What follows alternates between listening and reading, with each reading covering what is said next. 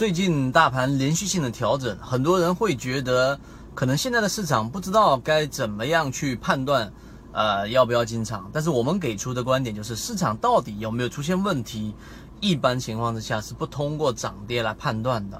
为什么呢？今天我们花三分钟来给大家去说一说，怎么判断这个市场的一个行情。真正市场出现问题的时候呢，不是因为指数出现问题。例如说，你回看之前的历史，有时候指数出现问题了，出现暴跌了，但是能够快速的修复；有时候出现暴跌呢，就像这个一五年，对不对？然后它就持续性的一个下跌，就是没有办法止住。这个时候，所有人的这个注意力总是集中在指数的上涨或者下跌。这是一直以来我们这么多次历史的培训给大家去讲的视频，都是要告诉给大家，你要看到的是本这个本质。表象背后的本质，所以这一个下跌是前面一波上涨的一个洗盘，所以我们怎么判断市场到底有没有问题呢？最重要的关键词就是人气，人气怎么判断？人气呢？其实我们常规的可能是用成交量来判断，常规的可能我们用换手率来判断，这都是判断人气的一种方式。但是呢，我可以给大家去提供一个啊另外一个角度去判断人气的一个。啊，比较有效的途径是什么呢？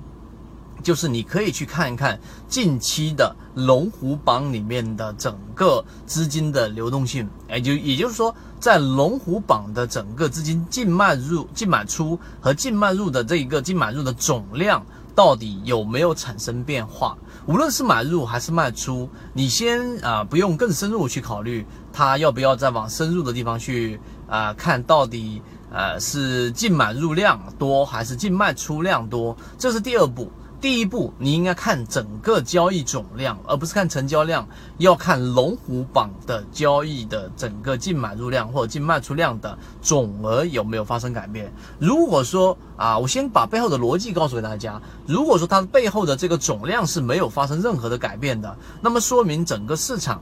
它这一个至少在游资，我们所说的这种大的这一个游资，它对市场的判断依旧是保持比较啊乐观的，比较统一的，没有大的改变。而如果说，例如说总买入量整个出现了问题啊，出现百分之三十或者百分之四十的一个减少，那么就意味着在整个游资市场里面的观点是对于整个市场是看空的。那么当这种游资资金介入的时候，就已经开始犹豫踌躇。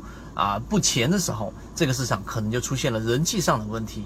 所以这个数据呢，我们在公众号上面都有公布出来。但是由于直播平台的原因，在这地方我不方便去啊公布我们公众号的位置，知道人互相转告一下。但今天我们花三分钟给你讲的这个内容，就是要让你知道，其实你不光是要统计所有的这一个参与者的整个资金进入和进出量，你应该去看一看这个市场里面最专业的和最最靠谱的。